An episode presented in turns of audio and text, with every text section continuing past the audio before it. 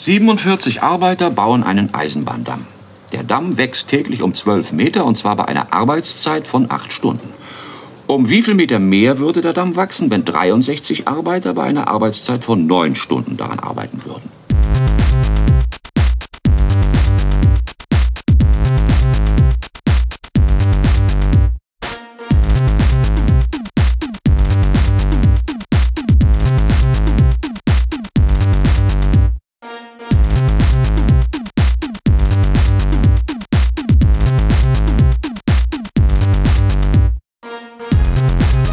Ist der einzige Fachpodcast für Heimatrecht, Bahn und Moral, der Anycast mit der Jubiläumsausgabe Folge Nummer 144 und ich glaube, das lässt sich durch 12 teilen. Jetzt kommen wieder irgendwelche komischen Hexadezimalen-Nerds um die Ecke oder sowas.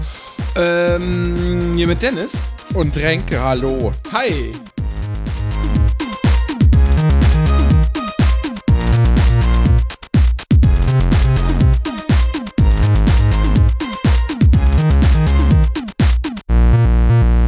Warum ist das mit Hexadezimal-Zählen äh, so geil? Ich habe das nie verstanden. Was soll das? Was bringt mir das, Dennis? Erklär mir das. Ich hab, hab davon keine Ahnung. Ich bin Realschüler.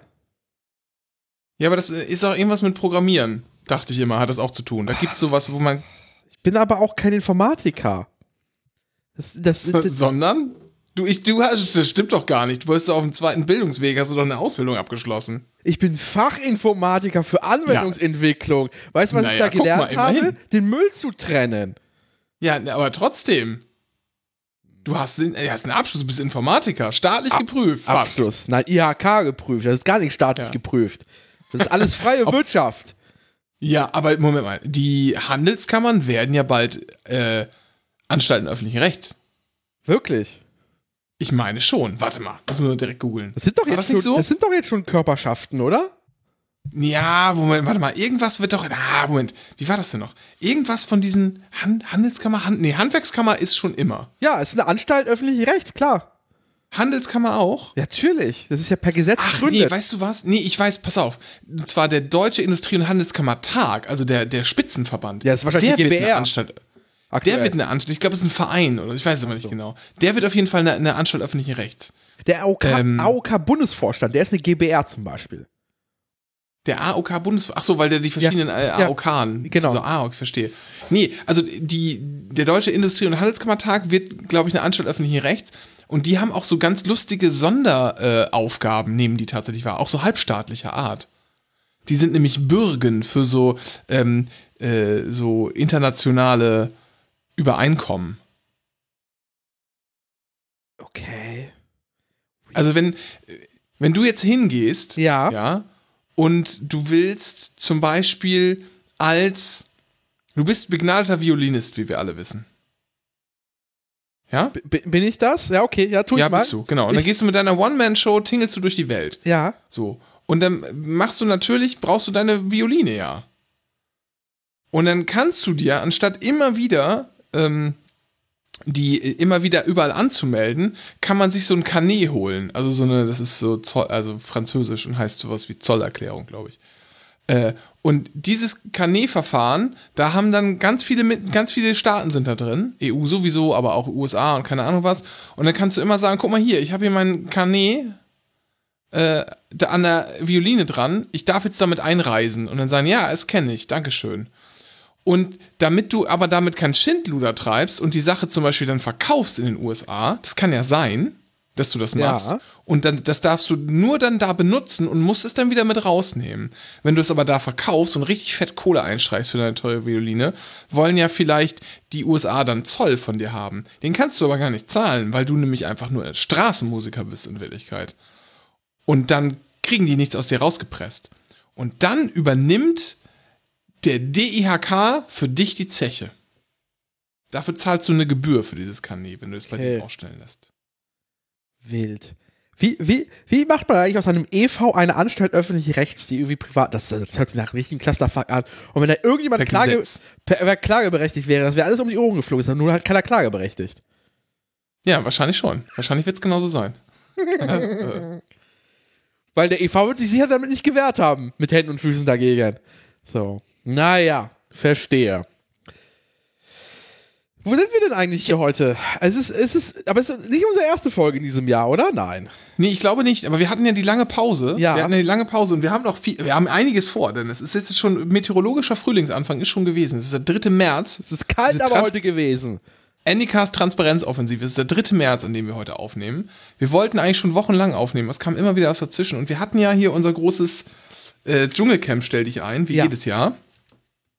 Das hat sehr, sehr viel Kraft gekostet. In der Tat. Und dann äh, haben wir währenddessen gar nicht aufgenommen und danach sind wir irgendwie nicht dazu gekommen. Aber jetzt sind wir wieder, jetzt sind wir, ich glaube, dass, wir müssten vorher schon eine Folge aufgenommen haben. Ja. Ja. Was hast du so in der Zwischenzeit getrieben? Ach, Moment, ah, ich muss ja Lose für dich. äh, Mach, ich mach mal Lose und du erzählst, ja? Ja, äh, los ist halt ein gutes Stichwort. Es war wieder Fußball. Es ist wieder äh, an, am laufenden Band waren die Fußballspiele, weil unser kleiner Verein aus dem Wald, aus Köpenick mit C, Mhm. äh, der hat ja europäisch gespielt und ist weitergekommen sogar. Deswegen klickst du mir da jetzt gerade lose. Äh, weil es geht nach Anderlech. Nee, Anderlech, ja. Eine kleine Stadt im, äh, in der Reg Metropolregion Brüssel. Noch Belgien. Genau. Und es, es gibt, Brüssel ist nämlich so auch ganz, ein ganz absurdes Konstrukt, ne? weil das ja eigentlich irgendwie so ein Bezirk ist. Ja. Und dann gibt es auch irgendwie Brüssel in Brüssel und dann diverse andere Städte drumherum. Ja, es ist so wie London, das ja keine Stadt ist, sondern eine Zusammenfassung. Unterhalb von London gibt es halt zwei Städte und dann so Boroughs. Ja, richtig beschissen. Richtiger Clusterfuck. Aber die auf der Insel haben auch keine geschriebene Verfassung, sondern gucken in den Kaffee, in den Teesatz. Und da ist kein Gesetz gültig, wenn es nicht auf Schafshaut ab, ab, abgepaust wurde. Von daher, pff, bekloppt. Das mit der Schafshaut stimmt sogar. Es gab mal wochenlang einen Mangel und sie konnten keine Gesetze verkünden. Ah, was für ein beklopptes Land, einfach gleichzeitig im Hier und Jetzt und gleichzeitig im 16. Jahrhundert. Moment, die haben doch auch irgendwie, wie heißt das denn noch, was die auch immer haben müssen? Da gibt es ja auch noch so ein. Äh, Ja, dass, dass der König da unterzeichnen muss, das ist ja klar. Dafür haben wir ja hier unseren Bundespräsi. Der macht das ja auch, der alte Stempeldrucker. ähm, Moment. Muss ich hier mal. Nee, aber es gibt auch dieses Red Tape irgendwie bei denen, was dann ja zu einer, ähm, zum Synonym für Bürokratie geworden ist, Ah. weil das nämlich irgendwie immer an die, an die Gesetze ran muss oder so. Oh Gott, ja. Ist ja perfekt vorbereitet hier. Origins. It is generally believed that the term originated with the Spanish administration of Charles V. Äh, bla bla. Ach, der hat Red Tape benutzt, um irgendwie die. Ach, irgendwas, keine Ahnung. Lest es Ja. halt selber nach, ist auch scheißegal. Der Punkt war. Anderer. Geschichtspodcast. Union spielt in Europa, die Hertha liegt im Bett. Darüber wollten Ja, wir gerade da, reden. darüber wollten wir reden. Genau. Und äh, gleichzeitig habe ich viel Arbeit zu tun gehabt. Wir hatten einen Dschungel-Podcast. Ähm, ich mache sowas wie einen Führerschein gerade. Hat auch ein bisschen Zeit gefressen. Hm, na, guck mal an. So. Ich, Wie äh, läuft's denn so beim Führerschein? Erzähl mal, was ist ich da möchte nicht darüber los? reden. Ich möchte nicht darüber nicht Okay. reden. Das ist, äh, ich sag nur, ich war schon im vierten Gang. Oh, wie, wie, wie viele Gänge hat. Entschuldigung, ich muss mal kurz. Ähm, den Mund ein bisschen. Wie viele Gänge hat denn das Auto? Äh, ich glaube sogar sechs tatsächlich. Es ist, es ist sehr gut, dass du es nicht weißt. Das ist echt. das ist schön. Ich habe heute herausgefunden, wo dieses Auto endet. Das reicht mir schon an Informationen.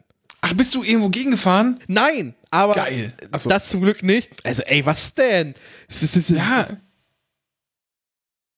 das ist die Knöchel kassiert eh der Fahrlehrer. Von daher, ähm, nee, es ist, äh, ich äh, habe, mir wurde einfach nur heute ein bisschen beigebracht, wo ich achten muss, wenn ich rückwärts einparke. So.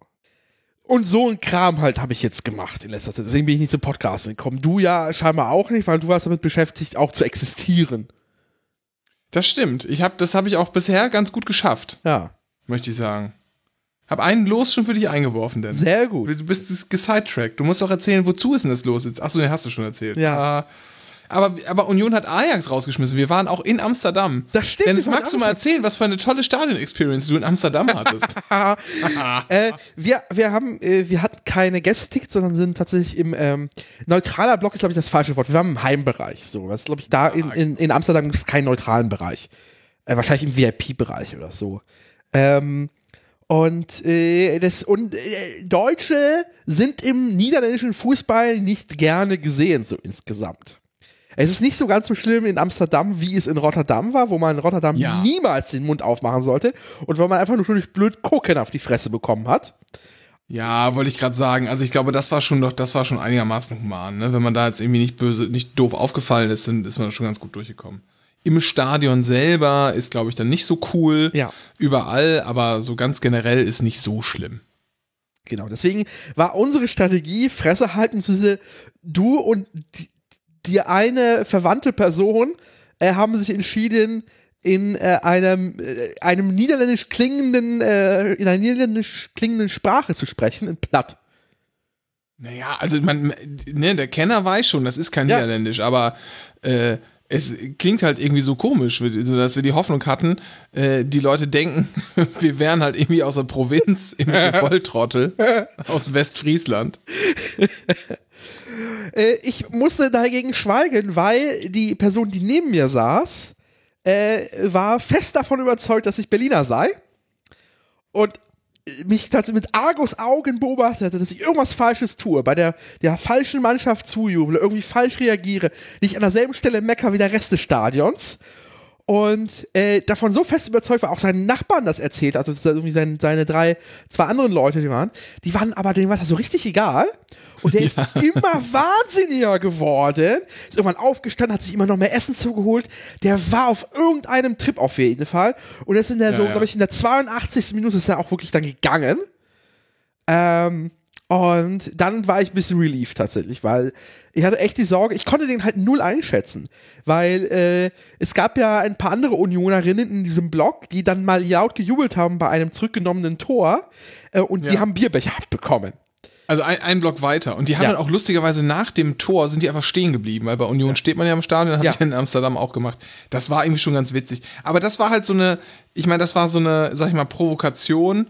Ähm, da gab es dann schon ein bisschen Ärger, aber da hat sich jetzt auch keiner geprügelt. Insofern, Ja. glaube ich, ist das irgendwie schon okay.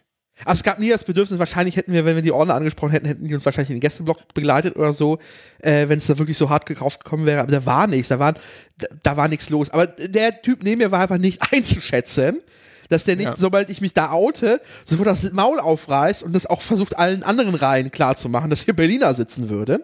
Auf Deswegen- der anderen Seite Ja. äh, unserer kleinen, sorry, also äh, auf Ja. der anderen Seite unserer kleinen Reisegruppe saßen zwei Jungs, die kamen ein bisschen zu spät, irgendwie mit dem äh, überhetzten Vater von einem von beiden, glaube ich, an, oder waren es Brüder, ich weiß nicht so genau, und haben dann erstmal auf Niederländisch gefragt, äh, ob es denn eine Choreo gab oder so. Und dann haben die auch rumgerätselt, ob denn die Frau äh, neben ihnen jetzt wohl äh, Ajax-Fan sei oder nicht. Und dann sind die aber wohl zum, am Ende zum Schluss gekommen, ja, die kann zwar nur Englisch, aber wahrscheinlich ist sie doch Ajax-Fan. Aha. War ganz lustig.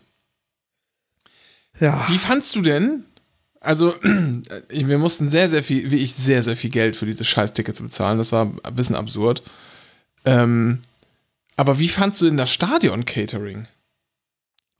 Ich bin ja tatsächlich großer Fan von diesen absurden Stadion-Caterings. Ich bin ja auch großer Fan von diesem Twitter-Account, äh, äh, Football Scan. Äh, Scan ist ja so Scran, ein, Scran, Scran. Sorry, Scran. Ist ja so ein englischer Begriff für so Snack, Fraß, so ein bisschen. Und da sind So so geiles Fressen. geiles Fressen. Und da wird so fotografiert und dann werden die Leute gefragt, Scan, Scran or no Scran. Ähm, Genau. Und das ist absoluter Scheiß. Und was immer die Leute komplett eklig finden, ist immer, wenn irgendwie äh, Erbsenbrei kommt von den Engländern. Ich hab, ich weiß, was haben die Leute gegen Erbsenbrei? Ich finde Erbsen geil, Ja, aber mega. das, aber das Internet kriegt dann sofort äh, Ausschlag dafür. So. Ähm, also das einzig eklige ist, wenn irgendwie die, die Wurstfinger von deren König mal wieder gezeigt werden. Das ist absurd. Hast du mal seine Finger gesehen? Uah. Ich, Ähm, also es gab natürlich, gab es die unausweichliche Frikandel da und die war auch Ja. gar nicht so, also war schon recht, also das große Bier, glaube ich, 7 Euro gekostet oder so, ist schon, oder 7,25, ist schon ein bisschen teuer. Waren aber, glaube ich, auch 600 Milliliter oder so. War, glaube ich, nicht, oder 550, wirkte ziemlich groß jedenfalls. Deutsches Eichgesetz. Das, das, Und, ja. die, die, die, das uns, dass uns die, die Normverpackungen genommen wurden. Das Oh, das ist, hör bloß auf. Wir regen uns später noch über die FDP auf, aber da kriege ich jetzt heute noch Anfälle, dass die Schokolade nicht mehr 100 Gramm haben muss. Hass! Purer Hass! Jedenfalls gab es eine Frikandel für 4,25 und die war ganz okay. Die, war, wirklich ganz okay. Ja, hab ich, ich habe ich hab zwei gegessen sogar. Waren die denn vegan? Die waren nicht vegan, nein. Das, also, ich weiß nicht, was drin war, aber ich vermute mal, die waren nicht vegan. Ja, aber du, du kannst es ja noch hoffen. Ähm, nee, das, und es gab, es gab auch so einen kleinen Asia-Stand, da gab es irgendwie auch so äh, Asia-Nudeln und ich hatte Frühlings, äh, äh, Frühlingsrollen, die waren vegan, tatsächlich. Äh, es gab auch noch Burger auf jeden Fall, habe ich gesehen. Äh, auf der anderen Seite, im Gästeblock wurde erzählt, gab es irgendwie Pizzastücke oder Pizza. Ähm, da gab es auch wohl Wodka-Mische, irgendein Getränk mit Ja. Wodka. Das habe ich Ja, bei uns ja, das nicht war gesehen, richtig crazy. Äh, aber ja, wurde ausgeschenkt. Also dafür, Normalerweise denkt man ja immer, ja, Gästeblock, dann gibt's da irgendwie alkoholfrei oder so. Nee, nee, nee, da gab's schon ordentlich Bier, ganz normal, Ja. aber dann halt auch eben so Wodka-Mixgetränke zu kaufen. wo Man sich denkt, okay, bin ich jetzt irgendwie in einer Dorfdisco gelandet, aber doch bei Ajax im Stadion. Naja, Dorfdisco, Musikmischung. ja, die, die, also die Musik passte zur Dorfdisco. Dieser, dieser Holland-Gabber, so habe ich das gelernt, heißt das ja. Ja. Fürchterlich. Aber das war eine Mischung. Also in Rotterdam war das ja wirklich nur Ja. dieser, dieser, dieser richtig gammlige Scheiß-Techno. Ähm, aber das war dann hier in Amsterdam gemischt mit so holländischen Schlagern und Der ganz- Volksmusik. Der war ganz angenehm, vor allem, weil das Stadion da plötzlich auch wach wurde. Das ja, das hat mich so ein bisschen, bisschen an Schalke erinnert irgendwie. Ja. Aber ich fand das ganz sympathisch. Das war, war es ist äh, das, das Stadion selber, muss man sich mal, soll man sich auf Bilder gucken, ist so eine Mischung aus dem Sarkophag von Tschernobyl und so einem Spaceport. Also man, wir sind- so außen lang geführt, sind dann Treppen hoch, sind dann in so einer Röhre, in so einer Rolltreppe, Rolltreppenröhre an diesem Stadion hochgefahren. Ähm, ganz wild tatsächlich. Es, äh, Ja, genau, man geht so von außen irgendwie rein äh, und befindet sich dann direkt am Umlauf. Aber man kann immer nur so, also ja, es ist ganz komisch. Und wenn du so, ich glaube, wenn du günstigere Plätze hast, dann musst du doch durch so eine Art Mall reingehen. Ja. Kann das sein? Das war nämlich, glaube ich, eher so hin die Hintertorsektion. Wir saßen so ein bisschen ähm, an der Seite, also nicht also so auf Höhe 16 Meter Raum ungefähr. Ähm, ich glaube, wenn du hinterm Tor saßt, musstest du noch so durch so ein Mall-Konstrukt gehen, damit nochmal die letzten Euros rausgequetscht werden. Die Preise fand ich, ähm, Quatsch, die Preise, die Stimmung fand ich ein bisschen eigenartig. Denn es gibt da ja auch so eine Ultraszene und so und Dauergesang und so, klar, aber das war wirklich sehr klein, muss ich sagen. Das waren nicht viele Leute, ne? Ja. Das war überschaubar tatsächlich. Äh, aber war insgesamt, also ich fand es eine nette Experience. Ich hätte mich gerne dabei unterhalten und dich nicht irgendwie, dich äh, quasi bewusst dir nicht Antworten geben. Das habe ich halt getan, weil ich da irgendwie nicht verdächtig kommen wollte. Äh, aber sonst äh, fand ich es ganz angenehm. Äh, das, das einzige Problem war, dass halt die Menschenmassen, die dann, dann zurückkamen, durch diese eine Bahnstation gehen mussten. Und ich mich Oh ja. dabei ha, hab, ha, konnte ich mich nicht einchecken ordentlich. Und als ich quasi dann drei Stationen weiter ausgecheckt wurde, wurde mir der Mindestbetrag von 4 Euro abgenommen, statt 1,75 Euro für die Fahrt. Ah, okay, aber du, äh, stimmt, du hattest ja auch diese komische ähm. Dauerfahrt. Ich hatte ja so ein, so ein, so ein 72-Stunden-Ticket und deshalb war das ja egal. Bei mir hat er nur kurz einen Fehler angezeigt, aber Ja. dann hat er sich irgendwie wieder berappelt. Keine Ahnung, wie das passiert ist. Ja, genau. Und ich habe gelernt, ich bin dann noch Fahrrad gefahren in Holland, äh, in Niederlanden, in Amsterdam. Ähm, und da gibt es diese OV-Feeds, äh, also so ein Leihsystem der niederländischen Bahn. Äh, Ja. Wenn man das an einer anderen Station abgibt, kostet das 10 Euro pro Rad. Oh Gott. Man lernt Naja. dazu. Sonst sind sie preiswert, irgendwie 4,50 Euro pro Tag. Also 4,50 Oh, das ist Euro so- für die das ist ja ersten. völlig okay. Genau, vollkommen super. 24 Stunden, Ja. 4,50 Euro, geil. Die Fahrräder sind das so Hollandräder, die haben irgendwie nur Rücktrittbremse, irgendwie was man in Deutschland nicht zulassen könnte, aber egal. War ganz angenehm. Die Infrastruktur, boah, war das ein Traum. Ich hatte glaube ich, nur auf einer Ausgang, auf einer großen Ausgangsstrecke tatsächlich nur sowas wie ein Schutzstreifen mit so ein bisschen Farbe, was man hier in Deutschland ja als das Nonplusultra der Verkehrsinfrastruktur einem verkaufen würde. Ich hatte ja. überall sauber getrennte, äh, baulich getrennte Fahrbahnen. Ich bin nie in Konflikt mit irgendwelchen anderen Verkehrsteilnehmern gekommen. Und wenn es Konfliktsituationen gab, waren die sauber mit Ampeln geregelt. Es war allen klar, wo sie hin Sehr viele Ampeln, muss man sehr sagen. Viele Ampeln. Sehr viele Ampeln. Äh, wenn du auf eine Ampel gedrückt hast, kamst, relativ, kamst du relativ schnell weiter. Das hat dann irgendwie scheinbar eine Prio für Radfahrende und Fußgehende. Äh, Autos, selbst, wir waren ja, unser Hotel war ja schon etwas weiter draußen. Selbst ja. dort an dieser Ausfallstraße war eine Spur und die andere Spur war richtig fett Radfahr. Und zwar richtig fett. Also ja. das ist, war wie, wie so eine Schnellstraße für Fahrräder nach draußen und, nach, genau. und, und dann in Richtung ja. Stadt, Stadtkern. Ne? Äh, einfach absurd, wie gut diese Infrastruktur ist. Und es hat mir, hat mir wirklich Spaß aufs Radfahren gemacht.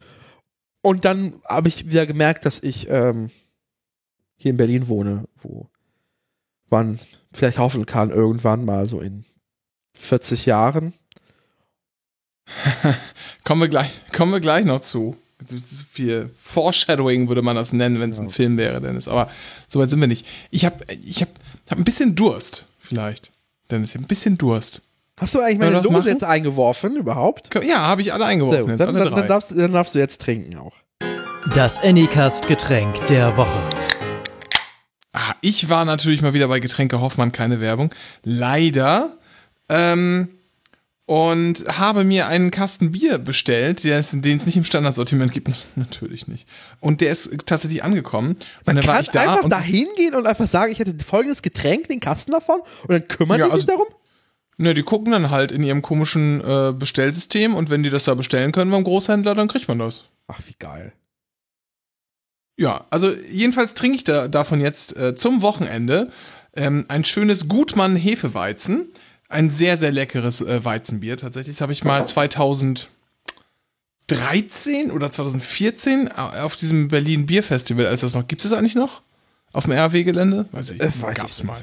Ja gab es mal, und ich meine nicht diese Biermeile, sondern so ein bisschen hipstermäßiges, aber da hat halt auch diese komische äh, bayerische Brauerei Gutmann einen Stand und da habe ich ein Hefe, Hefeweizenbier getrunken. Das war wirklich sehr, sehr lecker. Und Dennis, Achtung, für dich ist auch was dabei, denn weißt du, wo, wo diese ähm, kleine bayerische ähm, Brauerei Gutmann, wo die residiert?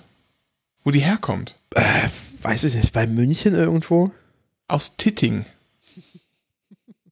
Ich wusste ich, dass dich das freuen wird. So, das schenke ich mir jetzt mal ein. Prost. Ja, nee, ich habe mein Glas ist leer, da drin war aber Pepsi Max, wie immer. Ich bin da nicht so sehr. Jedenfalls. Ach, gleich ist das Glas voll. Ich habe nur noch ein Weizenglas übrigens. Ist mir, ich habe irgendwie sind Weizengläser hier kaputt gegangen oder weggeschmissen worden. Weiß nicht so genau kommt irgendwas weg, scheinbar. Dennis, es ist viel passiert, was, worüber wir jetzt auch sprechen müssen. Und zwar müssen wir mal über die Berlin-Wahl reden. Habe ich den Eindruck. Ah, ja, vielleicht nochmal Kontext. Es gab am 26. September 2021 äh, eine Landtags-, Bezirksverordnetenversammlung, äh, Bundestagswahl und kein Volksentscheid, kein Volksentscheid. Doch, nee, gab's nicht. Doch, klar, natürlich. Ach ja, Deutsche Wohnen enteigen, war auch am selben Tag, ja, genau. genau. Äh, es gab also insgesamt ein paar Wahlen am selben Tag. Gleichzeitig äh, fand der Berlin-Marathon statt. Und, äh, Blauwahl oder ein Pottwahl? Hm? War das ein Blauwahl oder ein Pottwahl? Das, ja. Und äh, sagen wir es mal so, diese Wahl ist äh, ein wenig chaotisch abgelaufen. Wie chaotisch, da streiten sich die Gerichte noch drüber zumindest das Landesverfassungsgericht hat in einer sehr bemerkenswerten Entscheidung gesagt, so, weißt du was, wir haben irgendwie keinen Bock, jetzt für jeden Wahlkreis rauszufinden, ob es mandatsrelevant gewesen sei, weißt du was, wir lassen alles wiederholen. Äh, wo ich mir sehr gut vorstellen kann, dass das Bundesverfassungsgericht dann noch sagen wird, um Gottes Willen, macht das bitte nie wieder so. Ähm, aber hat das gesagt, so, ja, weißt du, das macht jetzt einfach. Das ist, das ist ein sehr pragmatisches Bundesverfassungsgericht. Diese eine Entscheidung zur Wahlwiederholung äh, hat sie abgelehnt, aber ich bin mir ziemlich sicher, dass das Urteil heißen wird so, nee, bitte macht sowas nie, nie, nie, nie wieder, äh, sondern macht es bitte für Wahlkreis, also für jedes Stimmbezirk einzeln, weil das ist Bullshit. Das glaube ich nicht. Das Ja? glaube ich nicht, dass sie das machen werden, weil äh, wenn du das einzeln nachwählen lässt, Ja, dann was, was hast du am Ende für eine Wahlbeteiligung dann? Wenn du nur so einzelne Wahlkreise nimmst. Die ist ja jetzt schon gesunken, richtigerweise. Das ist ja klar, dass man sich nicht alle anderthalb Jahre, hat, dann hätte nicht jeder Bock wählen zu gehen, das ist ja logisch. aber dann, Das ist auch, bei, ich, auch ich, bei anderen. aber dann frage ich mich ganz ehrlich, wozu machen wir dann diese Wiederholungswahl? Weil diese Wiederholungswahl hat jetzt quasi, die war in Wahrheit eine komplette Neuwahl. Sie war, ja, man konnte halt, die Pa- Parteien Nee. konnten, nein, die Parteien konnten zwar keine neuen Kandidatinnen aufstellen, Oh. Aber in der Konsequenz und so wie sich die Leute verhalten haben, war nach einem Jahr, äh, über nach einem Jahr Regierung, einer funktionierenden Regierung, mit der sich scheinbar Leute unzufrieden waren, haben jetzt gesagt, weißt du was, ich ändere jetzt meine, äh, entscheide auf komplett neuen Tatsachen für eine Wahl. Äh, und dann ist das überhaupt eine Wiederholungswahl durch ein paar Wahlfehler, sondern da haben alle, also inklusive mir, ich habe was anderes gewählt als beim, äh, bei der Hauptwahl. So. Ja, das durftest du ja auch, aber trotzdem Natürlich. ist es keine Neuwahl, weil der äh, die Legislatur nicht neu gestartet hat. Ja. Also es geht jetzt, die geht jetzt weiter und die ist weiterhin zum vorher definierten Zeitpunkt zu Ende. Und jetzt geht's halt nur noch dreieinhalb Jahre lang in eine möglicherweise neue Koalition. Ja, aber es ist ja trotzdem, ich finde, das ist irgendwie alles fragwürdig. Also ich hätte, wenn, dann gesagt, ich glaube, es wäre ehrlicher gewesen, hätten wir den Klaratsch wirklich neu aufgezogen. Mit Neuwahlen, neuen Kandidierenden äh, und stattdessen dieses komische, so, also vor allem Wiederholungswahlen nach eineinhalb Jahren ist halt Quatsch einfach. Entweder passiert das nach drei Monaten oder gar nicht. So. Sowas muss einfach schneller passieren, wenn es solche gravierenden Fehler gibt. Aber dieses so eineinhalb Jahre später ist halt wirklich einfach, einfach Bullshit. So, Aber man, kriegt man das schneller hin? Kriegt man das schneller hin tatsächlich? Weiß ich nicht. Nein, also, Also, das ich meine, es hat sich ein bisschen ge gezogen, Na, sorry, das amtliche, das amtliche Ergebnis steht ja irgendwie nach eineinhalb Wochen fest. Dann kann man ja, ist einen Monat Widerspruch und dann muss einfach ein Gericht sofort anordnen. Nach einem, ähm, muss das Gericht in einem Eilverfahren, dann muss einfach, hat 90 Tage und spätestens 90 Tage nach der Wahl muss dann die Wiederholungswahl stattgefunden haben. war aber auch eine neue Situation. Ne? Also gab es Ja. das schon mal irgendwo? Es gab wohl wohl in Bremen der Fall, aber da hat sich das Parlament einfach vorher aufgelöst, bevor das Urteil gefallen ist. Ah, okay. Ja. und haben das einfach dem sich entzogen. Da war es aber einfacher, weil äh, die ja nur das Parlament hatten, Leute zu wählen. Wir haben ja zwei Ebenen neu gewählt. Und dann den Bundestag. So, das kannst du halt.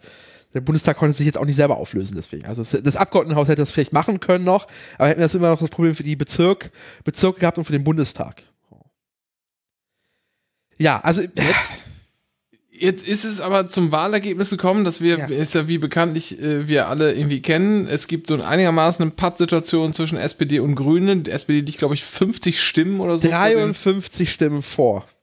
vor den Grünen. Ja. Ähm, Selber Zahl der Dann- Mandate, genau. genau, die Linke hat irgendwie 12,2 Prozent, äh, 22 Mandate, SPD und Grüne 34 Mandate, bei 18 Mandate. Große Gewinner, CDU angeblich, mit 28,2 Prozent und 52 Mandaten. Äh, die Nazis haben 9,1 Prozent und ja, äh, denn diese Spaßpartei ist nicht mit reingekommen diesmal. Ja, zu Recht. So. Ähm, und jetzt geht das große, das große ähm, Bewerten ging dann los nach der Ja. Wahl. Und irgendwie fand ich, und das muss ich mal wirklich sagen, ähm, ich habe mich mal irgendwann ganz schlau gefühlt vor, vor, der, äh, vor der ersten, vor der ersten Kandidatur von Franziska Giffey und hatte und habe getwittert, es sind tolle Kandidaten, hat die CDU da ähm, und habe irgendwie Sprüche von ihr verlinkt oder so. Dann wurde ich darauf gestoßen, dass Fefe, äh, of all people, leider mal wieder was viel Besseres schon ge- eine Phrase gecoint hatte. Nämlich äh, Franziska Giffey, hat er geschrieben, ist die beste Kandidatin, die die CDU je hatte. Ja, aber das habe ich, das habe ich in diesem Podcast schon ewig gesagt. Da, da, also das, äh, sorry, das, das habe ich sicher in diesem Podcast schon zwei oder dreimal gesagt. Ja, ich habe erzähl ja von vor Jahren, Ach so. als sie das erste Mal kandidiert hat. Ah, okay. Genau. Gut. Ja, ja, ich sag nur, ich wollte nur jetzt nur den Urheber auch Ja. mal hier äh, auch mal rausstellen. So. Die hat dann für meine Begriffe sehr schnell gesagt, oh ja, das ist hier, da müssen wir alles neu denken und die CDU hat klar gewonnen und äh, Himmel, Herrgott, endlich schaffe ich es in eine, in eine bürgerliche Koalition. So fühlte sich das für mich jedenfalls an. Was, wie war dein Eindruck da? Also, man, man muss ja sagen, ne? Rot, Rot, Grün hat nach wie vor eine größere Mehrheit als Schwarz-Rot oder, Ja. oder Schwarz-Grün es hätten, ne? Es hätten. Aber was, was, was, was hältst du davon? Ja, also, ähm, also Franziska Giffey, das kann man ja so sagen, ist in der SPD am rechten Rand. So, das heißt, also für SPD-Kontext ist sie irgendwo Mitte rechts, für CDU-Verhältnisse irgendwo Mitte links. So, das ist so irgendwo da, dürfte Zirane wahrscheinlich, wenn sie in der CDU wäre, wäre sie im, Arbe im sogenannten Arbeitnehmerflügel der CDU. Bei den sieben Sind Leuten. eigentlich noch? Ja, keine Ahnung. Wahrscheinlich Friedrich Merz persönlich umgelegt. Ähm, Ist doch nur, nur der Laumann, oder? Ansonsten macht da keiner mehr mit, der macht alle Sitzungen alleine. Ja, aber es gibt Schnittchen und um die muss sich auch jemand kümmern. So. Ähm, ja, äh, dementsprechend hat man schon immer gemerkt, dass sie auf Rot-Rot-Grün keinen Bock hatte. Vor allem, weil die Kombination ja so undankbar ist. Also du hast einerseits die Grünen, die halt äh, schon bei der ersten Wahl durch die, ihre neu gewonnene Stärke kaum laufen konnten und äh, bräsig nach Macht gestrebt haben. Ähm, und äh, die Linken, die hier ja relativ stabil sind, das sind ja ordentliche Leute, die sind bis auf ein paar versprengte Leute im Abgeordnetenhaus, sind das ja keine Wagenknecht-Leute, sondern Sozialdemokraten? Auch wenn das die disst, aber es sind einfach SPDler, die nur ein bisschen linker sind, hier in Berlin, bei den Linken. Ja, ich glaube nicht nur, nicht Ja, nur aber, aber- das, Spitzen, das Spitzenpersonal hat auf jeden Fall, ne? Mit Katja Kipping und Klaus Lederer würde man vielleicht da eher so, könnte man auch als linke Sozialdemokraten einordnen, ja. Oh, äh, by the way, Katja, Katja Kipping habe ich letztens im Zug gesehen, fuhr erste Klasse, aber durchgängig mit Maske. Das ist einfach ein krasses Vorbild. Ich habe die neulich auch gesehen. Warte mal, wo war das denn noch? Das war nicht im Zug, sondern in der S-Bahn? Ich weiß es nicht. Irgendwo habe ich sie gesehen, dachte, ach, guck mal an. Aber habe ich natürlich nicht Frau vom Volke. Fährt S-Bahn, ist so schön.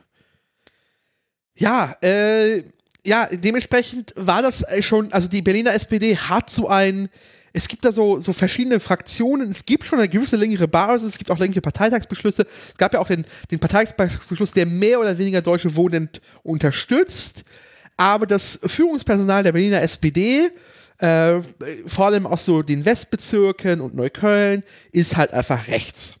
Und man setzt hier auf Law and Order und diesen ganzen Bullshit. Und hatte halt deswegen, hatte die SPD, zumindest auch bei der, äh, bei der ersten Wahl hier, also 2021, entsprechend auch bei der CDU ordentlich mitgefischt. Und da hatten wir die Grafik, die wir jetzt hatten, da wo äh, die, die Mitte ist halt grün, also der im, im Ringbereich ist halt grün und alles drumherum in den Außenbezirken war rot. Und dieses Wählerpotenzial, diese, diese,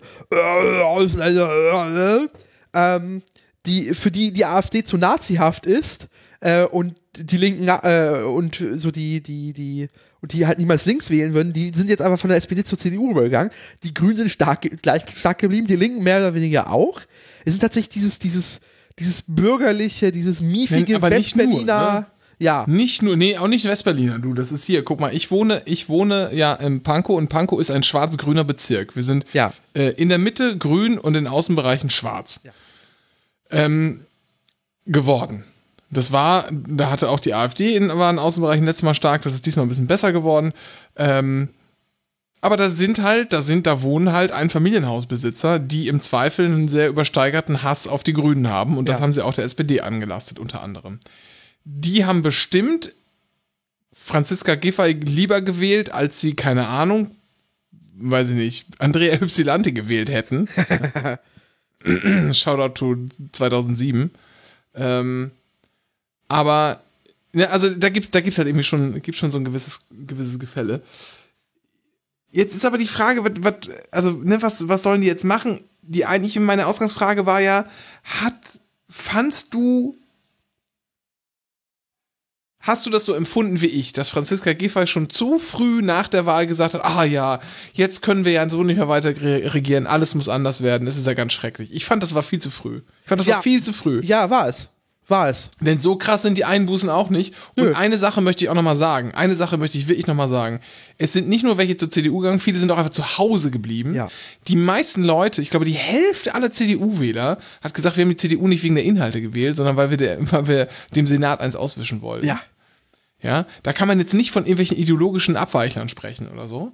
Ähm, man, die waren schon mit dem Senat nicht zufrieden, aber das heißt ja nicht, dass es nicht besser machen kann. Ja. Ich fand, das war zu schnell, zu unterwürfig und jetzt kommt raus, dass die SPD Koalitionsverhandlungen mit der, ähm, mit, den, mit der CDU aufnehmen will und da liegt uns, äh, wie auch dem Tagesspiegel, das Sondierungspapier vor. Es war, gab's, gab's auch online zum Runterladen, glaube ich, ne? Irgendwo. Ich, ich habe zumindest das Tagesspiel halt großzügig draus zitiert, sagen wir mal so. Ja. Ähm, und ja, sagen wir mal so, das ist halt die ideologische Basis, da wird dann äh, drüber geschrieben, so wie, ja, die Grünen sind ja richtig machthaberisch da aufgetreten. Naja, sie haben mehr oder weniger selber Ergebnis wie die SPD. Ähm, wer, also, ich bin mir ziemlich sicher, das hat ja auch, glaube ich, der, der, der, äh, der Staus da geschrieben in seinem Blogpost, wäre das mit der Friedrichstraße nicht gewesen, wären die Grünen auch vor der SPD gewesen. Also wäre die Kombination Jarisch und Friedrichstraße nicht gewesen, die Grünen wären, äh, wären vor der SPD gelandet. Ja, aber wie kann man, muss aber bitte, Entschuldigung, wie kann man so instinktlos sein? Das Ding nochmal auf Biegen und Brechen nochmal vor der Wahl durchzu. Das, das kommt ja eh. Es kommt ja eh irgendwann. Es dauert halt nur ein bisschen, bis alles soweit umgesetzt ist. Aber es sind sich ja alle einig, dass aus dem Ding, glaube ich, sogar eine Fußgängerzone werden soll. Ja. Ne? Ja, so. Und übrigens, die Charlottenstraße, eine Parallelstraße, ist eine Fahrradstraße geworden. Das ist jetzt, also jetzt, ich bin voll dafür, diese scheiß Friedrichstraße in die Luft zu sprengen. Ich finde die nämlich zum Kotzen. Ich finde die zum Kotzen. Und jeder, der behauptet, nee, jetzt kann ich da gar nicht mehr einkaufen gehen, die armen Einzelhändler. Niemand, kein. Mensch dieser Welt ist da mit dem Auto hingefahren, um einzukaufen. Das ist das lächerlichste, das allerlächerlichste, was ich je gehört habe. Die Leute wollen da durchfahren. Und das kann ich verstehen, weil das eine gute Durchfahrtsstraße ist, tatsächlich. Ja. Die ist halt nur zu klein für den ganzen Verkehr, der da durch will. Das ist halt ein bisschen das Problem, was es da gab. Aber ansonsten geile Durchfahrtsstraße, gar keine Frage. Dieses, aber dieses Rumlügen, nee, ich wollte, jetzt kann ich da gar nicht mehr einkaufen mit meinem Kombi, habe ich immer meine Wocheneinkäufe in der Friedrichstraße gemacht. Alles Lüge. Ähm, so. Was ich aber sagen will, ist, es kommt sowieso die Fußgängerzone. Die Parallelstraße ist eine Fahrradstraße geworden. Es gab einfach keine Not, das jetzt nochmal auf Biegen und Brechen so einen Schnellschuss vor der Wahl Ja. zu machen. Da muss man, wie ich sagen, alleine deshalb musste Jarasch schon gehen. So, Franziska Giffey muss gehen, weil sie die ganze Kacke zu verantworten hat. Die hat einen Wahlkampf gemacht, der war, der bestand meines Erachtens aus zwei Teilen. Hey, 29 Euro Ticket, cool. Ja, Finde ich wirklich cool. Echt gut. Ein gutes hätte ich auch nicht erwartet, dass sie das so stabil durchboxen, auch eine langfristige Finanzierung da versuchen und das 9-Euro-Sozialticket einführen. Richtig geil. Ja. Also wirklich einfach eine richtig gute Sache. Und das geht auch, das muss man auch sagen, das geht auch, im Kern war das auch tatsächlich äh, eine SPD-Errungenschaft. Ja. Äh, du kannst gerne mal davon erzählen, dass, dass der Verkehrs Verkehrsverbund Berlin-Brandenburg Richtig sauer dafür drauf hasst. Ja, aber, das Aber- ist, aber es ist egal. Also für die Wahl war es egal. Die SPD konnte es claimen, Nee. durchgesetzt zu haben und es auch einfach. Genau. Es war Und das war richtig und gut. Ja. Das war richtig und gut und das ist auch ein super, echt eine super Errungenschaft, muss man Ja. einfach sagen. Und der Rest war ein Abgrenzungswahlkampf gegen die eigene Koalition und vor Ja. allem gegen die Grünen. Ja. Warum? Warum macht man das? Man macht sich doch nicht selber schlecht die ganze Zeit. Auch wenn es knirscht und kracht. Das hat man ja mitbekommen, dass es keine, keine Koalition war, die sich jetzt immer grün war, also die jetzt immer so gut zusammengearbeitet haben. Das hat, man, das hat doch jeder mitbekommen. Aber trotzdem kann man es ja irgendwie schaffen, darauf äh, sich nicht irgendwie das Maul übereinander zu zerreißen. Das ist doch alles total lächerlich. Und noch eine Sache. Sie hatte schon nach der ersten Wahl Glück. Denn wir erinnern uns, Bundestagswahl, da wurde ein gewisser Schlumpf namens Olaf Scholz äh, Bundeskanzler. Der hat tatsächlich 25% für die SPD geholt. Kein Spitzenwert, Ja. aber der hat auf jeden Fall Punkte gesammelt, dazu gesammelt. Die kamen nämlich von weiter unten. Franziska Giffey hat gegen den Bundestrend in Berlin verloren. Ja. Ein schlechtes Ergebnis noch schlechter gemacht. Jetzt hat sie es noch mal schlechter gemacht und klammert sich total an die Macht und will jetzt die SPD zur CDU bringen, damit sie noch irgendwie Supersenatorin werden kann oder so. Ich finde es komplett albern. Man muss einfach auch mal über die Frau nachdenken. Und jetzt will ich nicht sagen, ich kann das verstehen, dass die bei einem gewissen Klientel, Wählerklientel gut ankommt. Ne? Wir sprachen von den Einfamilienhausbesitzern und so. Und so Leute, die vielleicht früher äh, Angela Merkel gewählt hätten, würden jetzt auch Franziska Giffey, Giffey wählen. Kann ich total nachvollziehen. Kann ich total nachvollziehen, dass man sich auch über, auch, auch über sowas Gedanken macht. Aber sich komplett dieser Person auszuliefern, die dann auch noch dafür sorgt, die eigene äh, Koalition schlecht dastehen zu lassen, dann sofort mit den, mit den Schwarzen zu kuscheln, auch vorher schon laut über die Deutschland-Koalition nachdenken, auch noch irgendwie diese komische Versagerpartei FDP mit ins Boot zu nehmen, die gar nichts kann, vor allem nicht in Berlin es ist wirklich komplett lächerlich, dass nicht über Franziska, Franziska Giffey äh, diskutiert wird, finde ich persönlich noch schlimmer, als dass äh, die SPD jetzt eine Koalition mit der CDU anstrebt. Ja, ist, in der Tat. Also du hättest in einem Wahlkampf echt drauf sagen können, ey, weißt du was, das haben wir schon erreicht und das haben wir noch vor. Gibt uns nochmal Vertrauen und dafür setze ich mich ein und hier mit voller Macht und 29-Euro-Ticket und hier ein Friedrichshain Dönerpreisbremse. Ich habe gesehen, dass die Plakate der, der Friedrichshainer SPD, die für eine Dönerpreisbremse geworben haben. Wirklich wahr? Nein, echt? Ja, ja, ja, ja. Geil. So, aber das ist, es ist, ja, anfangs ein quatschiges Thema, aber es ist, äh, tut mir leid, die Leute merken es in Berlin tatsächlich am Dönerpreis, dass das, dass das teuer wird, der Scheiß hier alles. Ja, also wir haben hier um die Ecke so eine kleine, so eine kleine Imbissbude, ne? Also da habe ich auch noch nie Döner gegessen, weil das, ich habe mal in Gesundbrunnen gelebt, man ist ja verwöhnt. Äh, aber da kostet jetzt der Döner mit einer Cola 10 Euro. Was? Ja. Um Gottes Willen. Oh. Ja, äh, dementsprechend, man hätte, also man hätte, man hätte so viel machen können, man hätte äh, auch darauf pochen können, weißt du was, wir wollen Verkehrswende, aber wir ausgeglichen, man hätte das einfach alles positiv spinnen können, nö. Aber ja. Giffey war halt einfach so, nee, man merkt halt, sie, sie will so, so schnell wie möglich aus dieser Koalition raus, äh, und aber dabei nicht verlieren. Aber sie hat aber jetzt verloren, knallhart. Die Leute sind zur CDU, weil äh, Leute, die nicht Rot-Rot-Grün wählen, werden halt nicht äh, wollen, die werden dann nicht SPD wählen, sondern die werden natürlich bewusst CDU wählen. So. Genau. Die wählen dann auch im Zweifel das Original. Ja. Jetzt gibt es noch ein paar andere. Also ich, ich glaube, wenn die, wenn die SPD es tatsächlich macht, äh, dann ist beim nächsten Mal 10%. Ich glaube, damit schrumpfen die sich komplett weg. Ähm, denn eine, eine Grüne und eine Linke in der Opposition. Bei der Linken ist es tatsächlich ein bisschen. Da muss man aufpassen. Da weiß man nicht so ganz genau, wie sich das um diese Wagenknecht-Sache entwickelt. Ob die sich nicht irgendwie auch noch spalten oder da irgendwie zumindest intern noch stärkere Probleme kriegen. Aber wenn die Grünen sich einigermaßen wieder fangen Ja. und nicht auf so einem äh, nicht auf so einem bekloppten Kurs der letzten Monate fest, festhängen, ja, dann wird's ganz bitter für die SPD. Weil der, der Ring innen wird dann einfach knallhart noch, noch stärker grün wählen.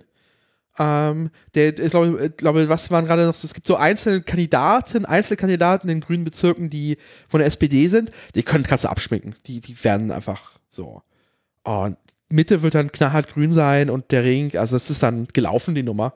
Und dann sind die Grünen halt stärkste Kraft. Also es ist halt so unglaublich. Man hätte jetzt in der Koalition äh, aus einer, aus einer Position der Stärke in den nächsten Wahlkampf, aber jetzt geht man als Junior-Position, als hätte man in der SPD nie gelernt, dass das nicht funktioniert, aus der Junior-Position der CDU, äh, nein, aus der Junior-Position einer Koalition irgendwas zu gewinnen. Das Einzige, was ich verstehen kann, und das, dass das, man. das Schlimmste ist noch, und das Anfang ist, man gibt halt noch, noch weitere Bundesratsstimmen jetzt gerade weg. Ja, genau, das ist das Allerschlimmste. Die Ampel hat es eh schon schwer, Ja. weil, die, weil die FDP alles, alles blockiert, was sinnvoll ist. So, da kommen wir auch gleich Äh, nochmal zu. Oh. Und dann kommt, und dann kommt auch noch der Bundesrat äh, Ja. hinzu. Das macht's alles nicht besser. Ähm, ich habe zwei, zwei Sachen möchte ich noch sagen. Die erste ist, ich finde, es ist völlig klar, es ist so, es ist so simpel und liegt so sehr auf der Hand, was die SPD eigentlich tun müsste und auch tun könnte. Und wo auch tatsächlich, glaube ich, ein, ein parteipolitisches Angebot fehlt, das auch noch ideologisch, da muss man sich gar nicht ideologisch so sehr hin zur Union verbiegen. Man muss auch nicht zur, äh, so wie es Franz Giffer jetzt versucht, oder man muss auch gar nicht zu den, zu irgendwelchen äh, äh, rot angefärbten Grünen werden oder irgendwie zu, zur besseren Linkspartei, sondern man kann, glaube ich, tatsächlich kann es, glaube ich, schaffen, äh, eine vernünftige, moderne SPD-Politik in der Stadt, in der Stadt zu machen. Man muss anerkennen, was ist, nämlich Klimakrise und man muss anerkennen, dass wir eine Verkehrswende brauchen und muss diese Sachen machen, äh, mit einem sozialen Ausgleich und mit Ja. Augenmaß vorantreiben. Und ich glaube, da gibt's echt eine Lücke. Da gibt's wirklich eine Lücke. Denn äh, die Grünen werden zumindest immer als sehr, sag ich mal, fahrradradikal wahrgenommen und Verbotspartei. Das muss nicht immer der Wahrheit entsprechen, aber es ist ja tatsächlich so.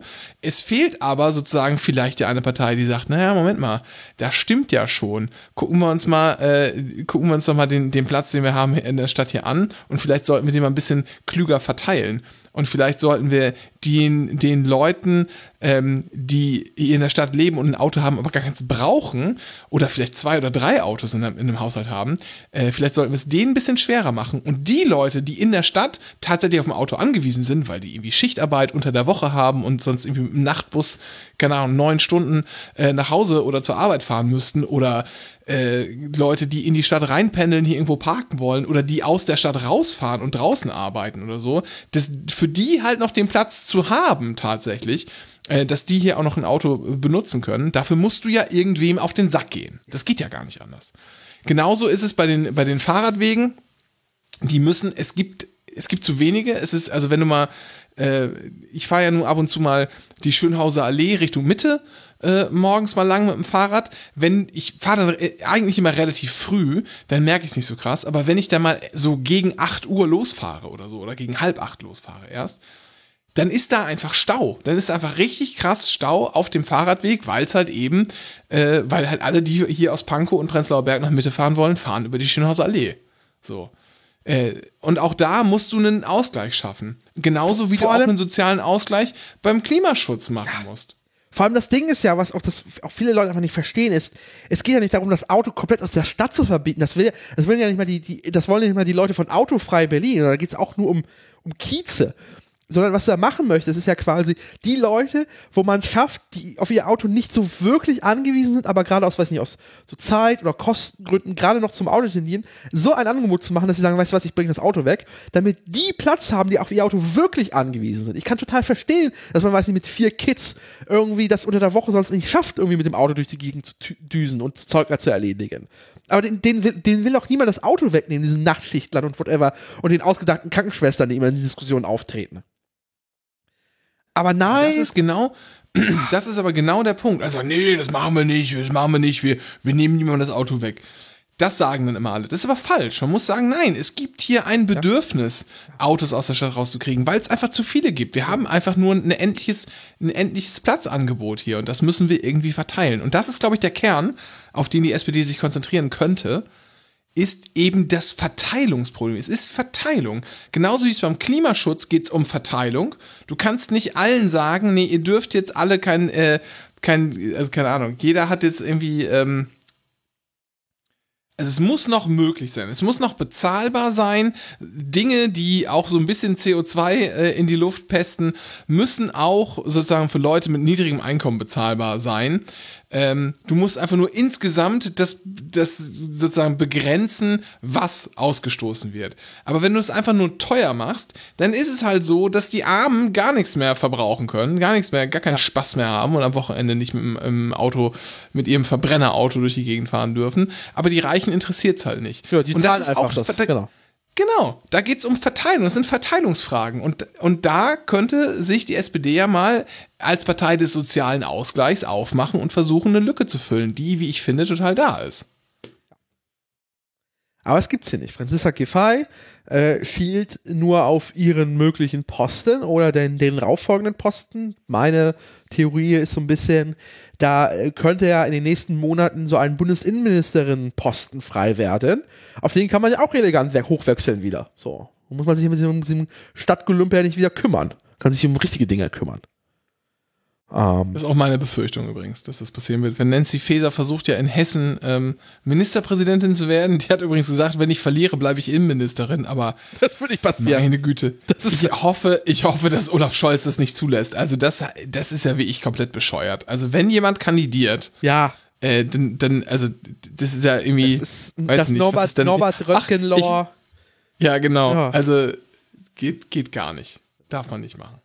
Also ich kann mir gut vorstellen, ähm, dass sogar Nancy Faeser noch vor der Wahl final über, also der Druck wird dann irgendwann so hoch sein, dass sie irgendwann im Sommer sagt, so weißt du was, nee, ach jetzt konzentriere ich mich doch voll auf die Hessenwahl und äh, und dann tritt sie zurück und dann ist da Platz für Giffey. So. Das könnte sogar noch schneller passieren, als wir das äh, erwarten. Und äh, hier in Berlin ja hat sich die SPD scheinbar ausgehofft, weiß nicht, irgendwelche super Senatoren, Senator aufzustellen. Hauptsache, man kann irgendwie weiterhin das, das das Bauressort belagern, damit es irgendwie Spenden weitergibt von, Inno, äh, von der Immobranche. Ähm, dass auch jemand wie Andreas Geisel, auch so, einfach die Inkompetenz in der Person, so viele Sachen hat er zu, ver zu verantworten und er wird einfach durchgereicht. Da möchte ich widersprechen. Ich halte ihn nicht für inkompetent. Ich halte den aber für politisch verantwortlich für ganz viele Sachen, die passiert Ja. sind und ganz viele Sachen, die, die inkompetent bearbeitet wurden. Wie unter anderem die Wahl. Die Wahl, Und da muss man- der U2-Tunnel, äh, alles.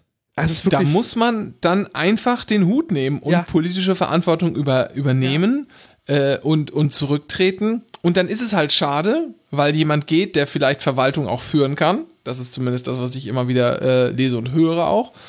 Ähm, von Leuten, die da ein bisschen, bisschen enger dran sind. Der schafft das, den Laden ganz gut zu organisieren. Aber dann ist es ihm so. Da muss der gehen. Dafür ist es da. Und wenn die Leute nicht gehen, die dafür sowas verantwortlich sind, dann gibt's halt, dann gibt's halt auf den Sack. Ja. Es kann ja nicht sein, also jetzt mal, jeder weiß, dass die Wahl von den Bezirken organisiert wird. Und dass du als Innensenator in Berlin nicht die größten Eingriffsmöglichkeiten hast, weil die, diese ganze Stadtorganisation, die Verwaltungsorganisation schon ein bisschen eigenartig ist. dennoch, dennoch ist er halt einfach der Letztverantwortliche. Und der muss Ja. auch sagen, Wahl war scheiße, war scheiße gewesen, da gehe ich halt. Tschüssikowski. Und weil er das nicht gemacht hat, sagen natürlich auch alle, sag mal, äh, hackt's oder was. Vor allem, vor allem das, das, der Großteil der, der, der Ursachen war ja auch dieser äh, parallel stattfindender Berlin-Marathon. Wer ist dafür verantwortlich? Ach ja, der Sportsenator Andreas Geißen. Ja. Na, herzlichen Glühstrumpf. Ähm, naja.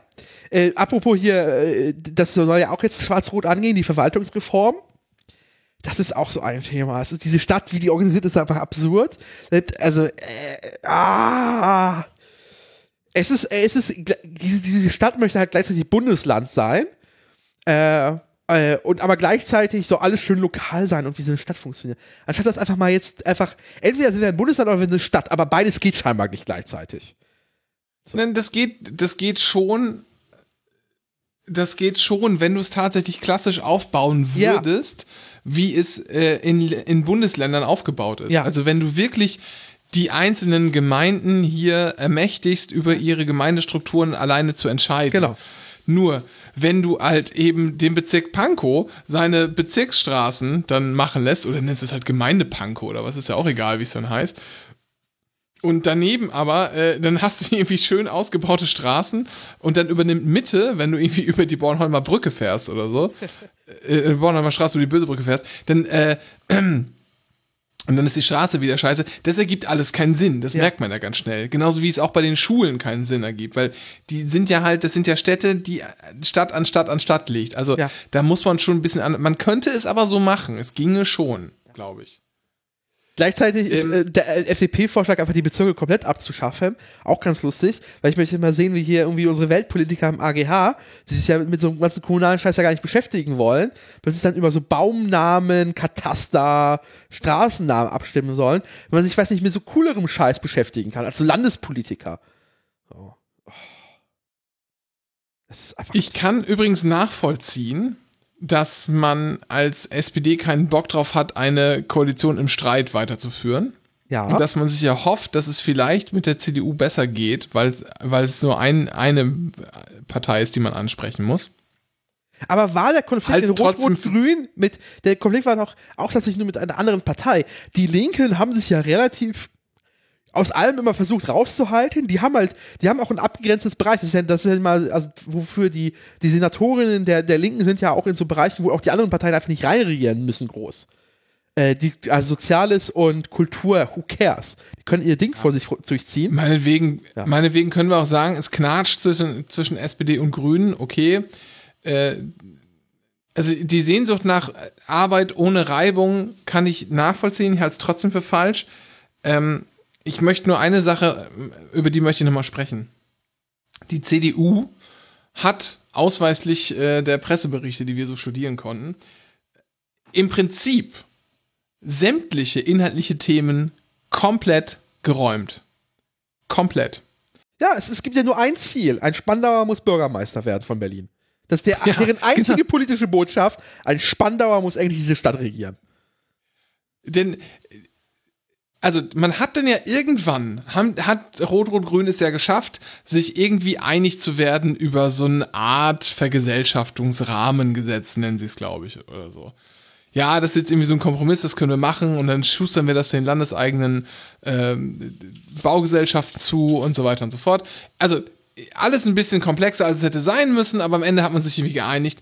Die CDU natürlich, Enteignung geht gar nicht, Vergesellschaftung schon überhaupt nicht. Was haben die jetzt in den Sondierungen gesagt? Ja, nee, ist klar. Das, ihr habt euch jetzt drauf geeinigt, das ist ja auch, ihr hat da was mit Volksentscheid zu tun. Ja. Hattet ihr auch eine schöne Kommission, wozu die, die Arbeit schlecht reden? Ja. Genau, also ne, eine Kommission und äh, wir wissen, wer gibt, gibt ja schon den ersten, äh, beim ersten äh, Vorschlag haben die ja schon gesagt, ja, theoretisch rechtlich wäre das möglich und wenn jetzt das, das Gesetz auch, wenn die Kommission sagt, ne, das passt schon, dann, dann gehen wir mit. CDU, wo? Okay, crazy. Dann, äh, CDU hat vor der Wahl gesagt, ja, wir müssen auch mal dringend, dringend über die gebührenfreie Bildung reden. Kann ja nicht sein, dass hier die Krankenschwester die Bildung des Kindes des Chefarztes bezahlt. Wo kommen wir nicht. denn da hin? By the way, tut sie nicht. Ja, nee, ich, ich, natürlich, aber das ist, haben sie gesagt. Ja. In den Sondierungen kein Wort mehr davon. Ah, nee, Bildung da können wir auch nicht ran, wenn die SPD kommt, irgendwie, äh, pff, dann wissen wir ja, das ist ihnen wichtig, können wir nicht, ja, räumen wir, ist egal, behalten wir bei, passt schon. Silvesternacht? Waren wir so ein bisschen rassistisch unterwegs mit diesen Vornamen und so? Ja, wir entschuldigen uns öffentlich dafür. Was ist da los?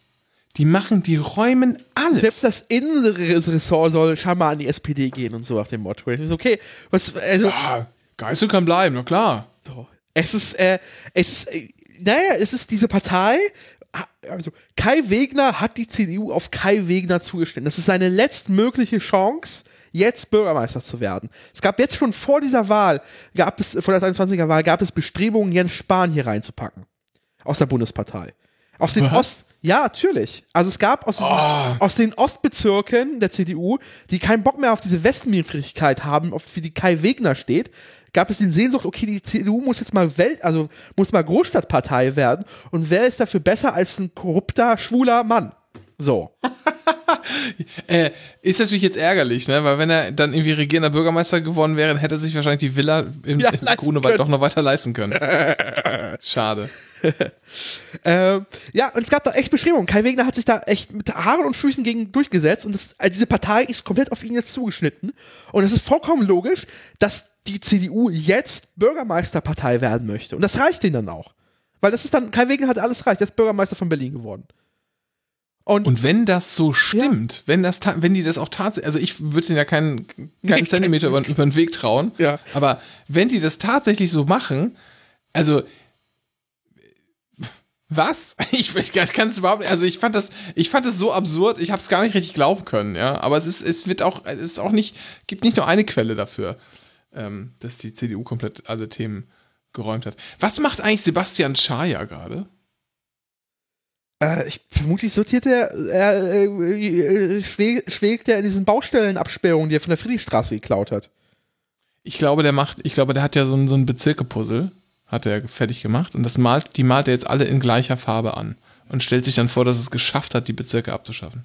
ah, ah, bin ich froh, dass diese Partei äh, bei dieser ganzen Nummer einfach komplett unter die Räder gekommen ist. ah, wie schön. Ja, die FDP ist tatsächlich noch immer in Berlin. Das ist, ein bisschen- können wir jetzt aber, wir sind ja gerade so ein bisschen Überleitung Verkehr, Bund, FDP. Äh, einfach ein, auch in Berlin eine absolute Witzpartei. Deren ganzen Kampagnen waren ja aus Fraktionsgeldern bezahlt, wo alle schon sagten, so, ah, es ist rechtlich sehr, sehr grenzwertig, was ihr da gerade tut. Äh, äh, Tegel, äh, Friedrichstraße, äh. Nur Loser-Themen die ganze Zeit am Bearbeiten. Äh, der Chaya stand sich da auf der Friedrichstraße so richtig dumm und dämlich, auf der Straße, wo auch wirklich niemand hin möchte. Das Einzige, was die Leute ja wirklich wollen, wie du sagst, durchfahren. Doch, Dennis, da will ich mit meinem Durchfahren. Kombi hinfahren, Ah. über den Parken, um da einzukaufen in der Ja, in Galerie diesem, in Lafayette. diesem, genau, in, diesem, in, diesem, in dieser Galerie Lafayette. Ja, genau, whatever. Ah. Ich war, früher war ich so oft in der Friedrichstraße einkaufen mit meinem Auto. Ich habe da so gerne geparkt. Es war günstig, es gab immer Parkplätze, es war toll, es war ein Traum. Es war ein Paradies für Autofahrer, dort einkaufen zu gehen. Ganz, ganz klasse. Ab und zu gibt's da auch noch eine kleine Tiefgarage, kann man so, oder auch im Parkhaus kann man sich schön reinstellen. Also total super, ist alles wie ich. Es war so schön. Und jetzt gehe ich da nicht mehr hin. Die armen, armen Einzelhändler. Es tut mir so leid. Es ist einfach, einfach wirklich die hässlichste Straße Berlins. Es ist tut mir leid.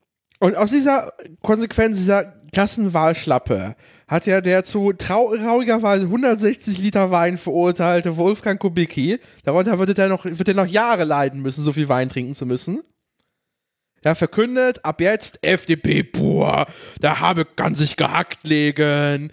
Denken wir so, äh, war das nicht eure Erzählung schon nach den anderen beiden verkorksten Wahlen, dass jetzt einfach nur FDP pur gilt? Boah, die FDP blockiert schon seit die Koalition steht ja. alles, was ja. irgendwie einigermaßen, einigermaßen äh, mit Verstand geplante Politik ist. Alles, Kinder, wirklich Kinder, Kindergrundsetzung alles. blockiert. Äh, hier, wir, wir streiten und jetzt vor allem im Verkehr. Jetzt, weil jetzt fangen natürlich die FDP-Leute an. Einerseits Christian Lindner, der schielt auf 3000, äh, 2024 und sagt, oh, Schuldenbremse muss wieder eingehalten werden. Du bist bescheuert?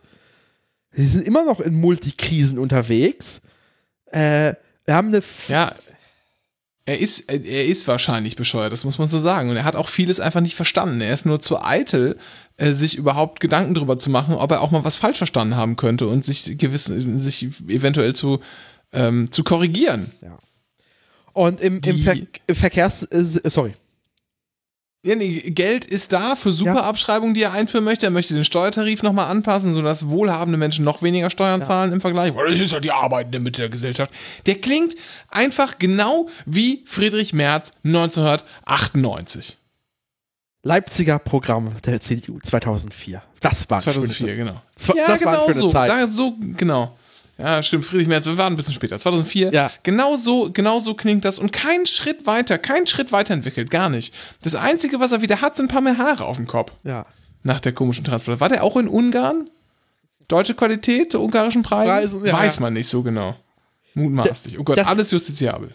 Äh, nicht, dass er in deinen DM slidet noch. Ähm, Ah. Ja, aber das ist halt, ich denke mir so, what the fuck ist hier los? Also es ist halt, selbst, selbst diese Nummer mit dem, dem Soli war ja ganz lustig, wo er seine Beamten dann zurückgepfiffen hat, die ja irgendwie das verteidigen sollten von dem Bundesfinanzhof. Und das Bundesfinanzhof dann hat trotzdem entschieden, nee, der Soli ist eigentlich okay. Also macht ja Sinn. Das ist ja, so eine Einheit dauert ja auch ein bisschen, braucht noch ein paar Jahre. Und der, der Lindner war, der ist ja, der hat wahrscheinlich äh, neues, neues Keller musste er auslegen mit seiner Wut.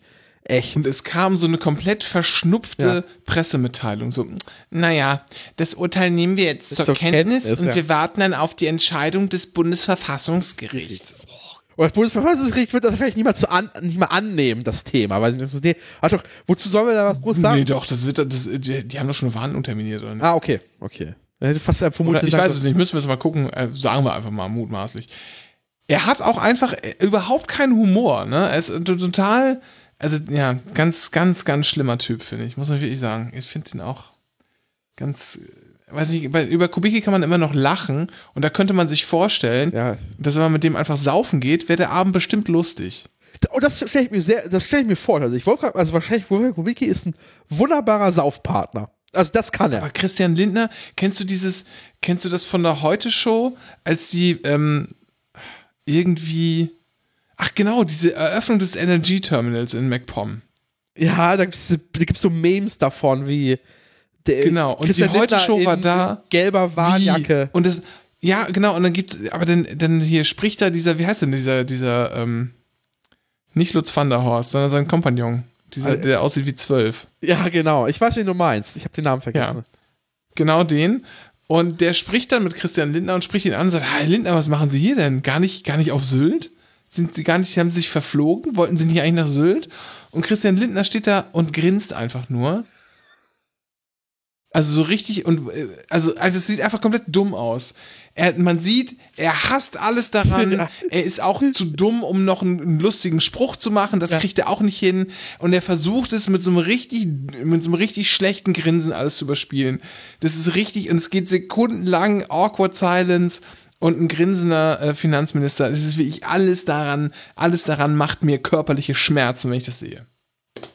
Und jetzt, äh, die FDP hat sich jetzt entschieden, sie geht ja jetzt komplett in den Kulturkampf rein. Es, jetzt, es gibt jetzt eigentlich nur für, für die FDP zwei Themen. Schuldenbremse, Autos. Das Auto Ja. muss auf Biegen und Brechen, nee, das Verbrennerauto, explizit, das Verbrennerauto ist jetzt der heilige Grat der deutschen Nation. Wenn das, wenn das Verbrennerauto fällt, fällt die FDP. Deswegen, das ist jetzt synonym. Das ist unsere Mission. Und darauf wird jetzt Das ist Freiheit. alles. Das ist genauso wie auf, auf der Autobahn 390 fahren. Das ist alles Freiheit, Dennis. ich möchte mit Verstehst du nicht? 390 durch die fucking Friedrichstraße, um dort entspannt einkaufen zu gehen. Das ist meine Freiheit. Schön, schön zu parken, genau. Die, der, das Ding ist, ähm, die E-Fuels. ja. Es ist ja jetzt verschoben worden, die, die Abstimmung wird verschoben, denn äh, Deutschland hat ja gesagt, ja, pass mal auf, wenn ihr Verbrenner ab 2035 verbieten wollt, liebe EU, dann äh, kriegt doch mal raus, äh, was ist denn, also irgendein so Prüfauftrag hatten die erteilt. Ja, hat die genau, Kommission nicht umgesetzt. Na, ich, Jetzt- um es mal zusammenzufassen. Also, die, der, der Vorschlag sah ja vor, dass es ja nicht mal ein Verbrenner aus, sondern was die EU ja beschlossen hat, relativ technologieoffen, eigentlich für die FDP super, hat nur gesagt, ja, der Flottenverbrauch muss muss bei 0 äh, Gramm CO2 sein in dem Jahr. Wie das Industrie löst, ist uns egal. Da steht ja nicht drin im Gesetz, dass es nur noch Elektro geht. Es steht einfach nur 0 Gramm. Das ist sehr technologieoffen. Das könnte aber der wenn du halt eine. Fla äh, ja, Ja, aber es ist halt, aber da, da merkst du halt, dass, weißt du, woher der, der Vorschlag kam damit? Aus der Renew Europa Fraktion und das ist die liberale äh, Fraktion, wo die sogar Memes gemacht haben, wie die bescheuerten Verbrennerjünger alle bekloppt seien. Wer hat dagegen gestimmt? Die deutschen FDP-Abgeordneten. Äh, selbst eine eigene Fraktion ist mal komplett isoliert in Europa.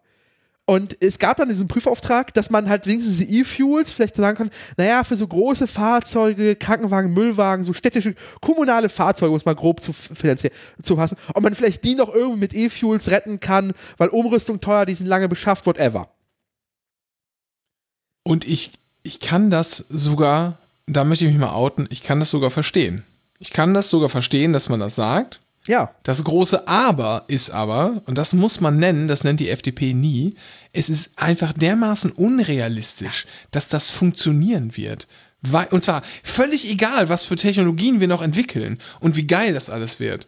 Was du nämlich bei E-Fuels machen musst, ist, du musst irgendwie Primärenergie, hier Wind, äh, äh, Wind Wasser, äh, Strom, äh, Sonne, Sonnenstrom musst du dir kriegen. Da musst du aus diesem Strom, musst du dann äh, aus dem Wasser vielleicht, äh, aus, der- aus der Luft dir irgendwie CO2 popeln oder was auch immer. Du machst Wasserstoff, genau. Und dann musst du das. Was, genau, und dann kannst du das irgendwie, dann machst du dann über andere Prozesse, verlängerst du dann diese ganzen, die ganzen Moleküle und dann machst du daraus irgendwie so Alkohol, äh, erstmal machst du Wasserstoff, genau, dann holst du CO2 aus der Atmosphäre und dann machst du da so lange Kohlen, äh, Kohlenwasserstoffketten draus und so weiter, veredelst das dahin, bis du so ein E-Fuel hast. Und jetzt gehen wir gar nicht mal drauf ein, dass die meisten Verbrenner, die es jetzt gibt und auch die es wahrscheinlich bis 2035 geben wird, überhaupt nicht mit 100% dieser E-Fuels laufen werden können, weil nämlich gar nicht so langkettige Dinger und so und so weiter. Da gehen wir, das, das tun wir einfach so, als könnte man die zu 100% da reinschütten und dann läuft das. Dann hast du erstmal Strom aufgewendet und hast Wasserstoff gemacht. Dabei hast du immer einen, äh, einen Effizienz, also du hast du kannst ja nur eine gewisse, einen gewissen Effizienzgrad. Du hast immer einen äh, Energieverlust, einen Reibungsverlust. Dann machst du die zweite Stufe. Du babst das auch nochmal CO2 zusammen. Da hast du schon wieder einen Effizienzverlust. Und dann packst du das in einen Verbrennungsmotor, der einen Wirkungsgrad von 30% hat. Das Auto, das du mit einem Verbrennungsmotor fährst, das beheizt die Umwelt mehr, als dass es dich nach vorne bringt. ja. Es ist einfach ineffizient. Ja, und damit Und, so zu, und das, das ist auch, und, und genau das ist der Punkt. Und damit unwirtschaftlich. Und deshalb ist es einfach, wenn die, und das halte ich für Demokratie theoretisch auch komplett fragwürdig. Deshalb ist es einfach auch eine Lüge der FDP, so zu tun, als könnte das die Rettung sein. Das Wenn das kann, die Rettung wäre, E-Fuels gibt es ja heute schon. Das Einzige, was wohl, wohl- nicht erlaubt ist, ist quasi 100% E-Fuels, aber du darfst ja E-Fuels zumischen, schon die ganze Zeit. Wenn das ja so gut wäre, dann hätte das doch die Wirtschaft doch schon längst gemacht.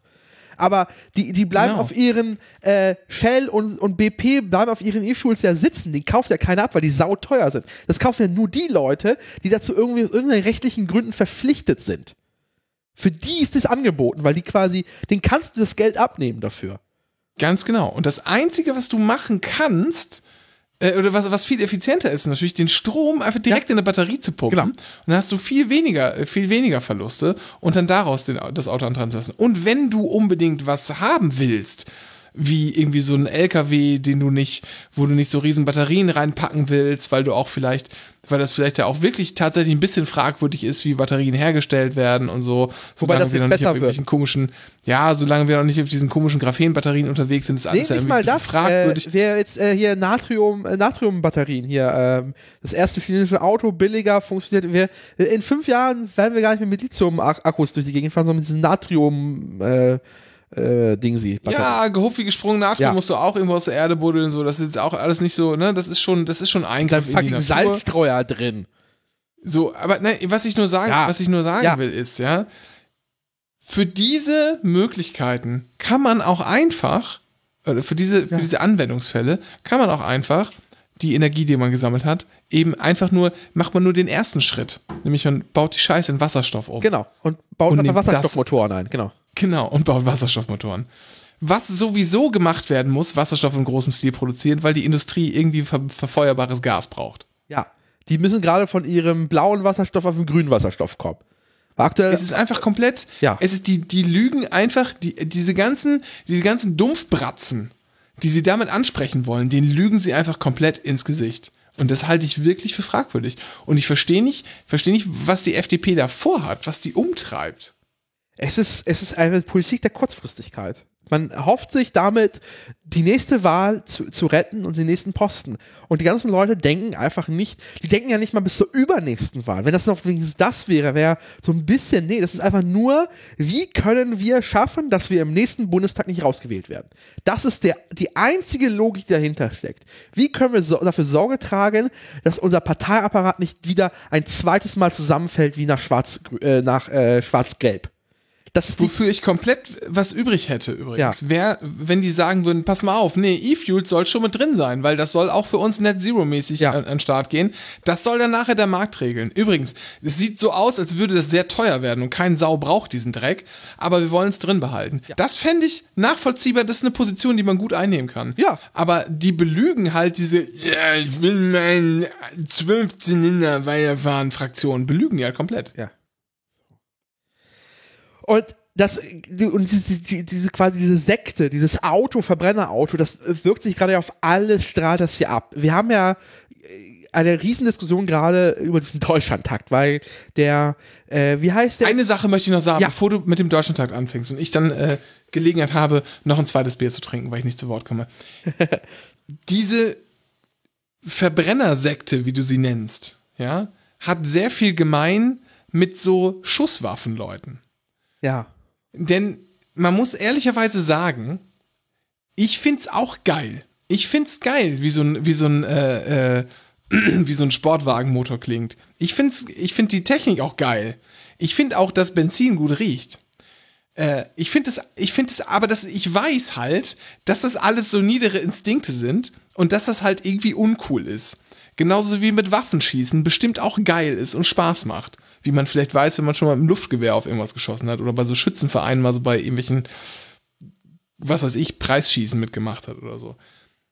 Ist schön, macht Spaß. Man sollte sich aber bewusst sein, dass das totaler Käse ist. Ähm, irgendwie finde ich das sehr stark vergleichbar. Und was, was dem Ami sein Revolver ist halt dem Helmut äh, sein Sechszylinder. Ja. Am besten noch manuell, weil, äh, weil man hier in einer Schraubkiste wühlen möchte den ganzen Tag. Weil das sonst Genau. kein Schön selber Spaß macht. Ja, genau, das ist Fahrspaß. Wenn man in, wenn man in der Stadt im Stop and Go steht und Ständig äh, vom ersten in den zweiten, in zweiten, ersten, ersten, in zweiten, zweiten, nee, ersten. ständig einfach nur an, ständig einfach nur anfahren muss und die Kupplung verschleißt. Ja, da, okay, oh ja, das, also, also, da sind wir kurz bei der Fahrschule wieder. Also, ich persönlich habe das Fahrschulauto wahrscheinlich ruiniert mit meinem Rumgekupple. Schon jetzt schon. Bin ich mir sehr fest überzeugt von. Boah, was für ein dummes Ding eigentlich. Ähm, nee, aber unter, diesem Ganzen wird einfach gerade alles zementiert. Wir haben jetzt diesen großen Konflikt. Wir müssen ganz viel Eisenbahninfrastruktur bauen. Es gibt einerseits das politische Ziel, Verdopplung der Fahrgastzahlen. Zweitens haben wir eine Klimakrise. Wir wollen die Leute von dem Auto wegbekommen und zu mehr, wie es so schön modern heißt, Shared Mobility so hinbekommen. Und die Eisenbahn ist das perfekte Verkehrsmittel seit 150 Jahren dafür, ganz viele Leute von A nach B zu bekommen. Pünktlich Und der sicher. Kaiser wusste es. So. Und das müssen wir jetzt massiv ausbauen. Es gab diese schöne Idee des Deutschlandtaktes, weil du möchtest äh, Was ist das denn überhaupt, Dennis? Erklär das doch mal. Man liest jetzt überall Deutschlandtakte, aber was, was ist das? Was steckt dahinter, Dennis? Was macht das mit dir? Dahinter steckt der integrale Taktfahrplan. Der integrale Taktfahrplan sagt, dass du ähm, Knoten hast. Und im Prinzip ist so ein bisschen so, du kommst zum Beispiel, wir haben den Bahnhof A und das ist ein Knoten zur Minute Null. Das heißt, alle Züge aus so allen Verkehrsrichtungen kommen so ein paar Minuten vor Null an. Dann kannst du da umsteigen, wechseln, whatever, und nach Null fahren die Züge wieder los. Das ist ein integraler Taktfahrplan. Dass du quasi so Knoten hast, wo Verbindungen so gelegt werden, dass du kurze Umsteigeverbindungen hast, also zeitlich kurze Umsteigeverbindungen, die stabil sind und dass du von Knoten zu Knoten fahren kannst. Das ist der integrale Taktfahrplan. Die Schweiz zieht das seit ihrem Bahn 2000 Projekt so richtig durch. Die haben da quasi alles, die ganze Verkehrsinfrastruktur darauf ausge ausgelegt. Und sei es, und wenn dafür notwendig war, für zwei Minuten, um quasi zwei Minuten rauszuholen, damit ein Knoten stabil ist, dass eine Verbindung möglich ist, haben die Million, hunderte von Millionen von Franken in, in den Boden gesetzt, um da zwei Minuten rauszuholen. So wichtig war das. Weil das dafür sorgt, das merkst du in der Schweiz, wie bequem und äh, entspannt du da durch die Gegend fahren kannst. Du hast keine Anschlussangst. Selbst wenn eine halbe Stunde später kommt der nächste Zug, who cares? Anschlüsse funktionieren, du kannst es denken. Das ist der integrale Taktverplan. Das Ganze heißt in Deutschland Takt, Deutschlandtakt. Es gab mehrere Gutachterentwürfe. Es gibt jetzt einen finalen Gutachterentwurf mit einem quasi Zielfahrplan. Und der Zielfahrplan definiert halt, wo die Knotenpunkte sind, was sind, was sind so die Verbindungen, halbstündlich dahin. Äh, du kannst quasi, Berlin ist zum Beispiel ein Vollknoten, das heißt, alle 15 Minuten passiert irgendwas. Ähm, du hast andere Knoten, die zum Minute 15 was sind. Das alles schön definiert. Äh, daraus abgeleitet ist einmal, was brauchen wir an Fahrzeugen müssen wir kaufen, um das zu erreichen, weil für bestimmte Strecken sind 300 km/h notwendig, deswegen brauchen wir auch 300 km/h Fahrzeuge, von denen wir gerade zu wenig haben. Ähm, und da drin ist auch eine Infrastrukturliste definiert. Zu sagen, so, okay, wo müssen wir überall ausbauen, dass wir diese Verbindung halten? Dass wir zum Beispiel von, weiß nicht, äh, von Hannover nach Hamm in der Zeit kommen, dass beide Knoten funktionieren. Da müssen wir da irgendwie plötzlich zwölf Minuten rausholen. Und das ist in dieser Infrastrukturliste definiert. Die Infrastrukturliste hat einen Wert von ungefähr 55 Milliarden Euro, was wir machen müssten, um diesen Deutschland-Takt umzusetzen. Außerdem gab es das große End- und Zieldatum Deutschlandtakt Dezember, Fahrplan, großer Fahrplanwechsel Dezember 2030. Dann sollte der Deutschlandtakt an den Start gehen. Das war das politische Versprechen zumindest der Vorgängerregierung. Dass dieses Datum nicht zu halten war, war eigentlich allen klar, deswegen ist das nicht so schlimm. Ähm, nur, jetzt gab es eine ZDF-Doku, wo sich der Staats parlamentarische Staatssekretär der FDP im Bundesverkehrsministerium, der Michael Torner, gesagt hat, naja, das ist ja so ein Projekt über die nächsten 50 Jahre und wollte sich irgendwie nicht sagen und es ist 2030, ja, wird schwierig, wir müssen ja erstmal hier Generalsanierung und überhaupt und Geld, bla bla bla bla. Daraus hat das ZDF natürlich gemacht, vielleicht ein bisschen populistisch, ja, Deutschland tagt auch 2070 verschoben. 2070. Das ist wirklich weit hin. Das ist, da ist Volker Wissing 100 Jahre alt. Das ist, da bin ich, im, äh, da werde ich schon Rente beziehen, hoffentlich. 2070. Es wäre richtig traurig. Du hast, ja auch, du, du, hast ja auch Volker Wissing gestern ein langes und gesundes Leben gewünscht, ja.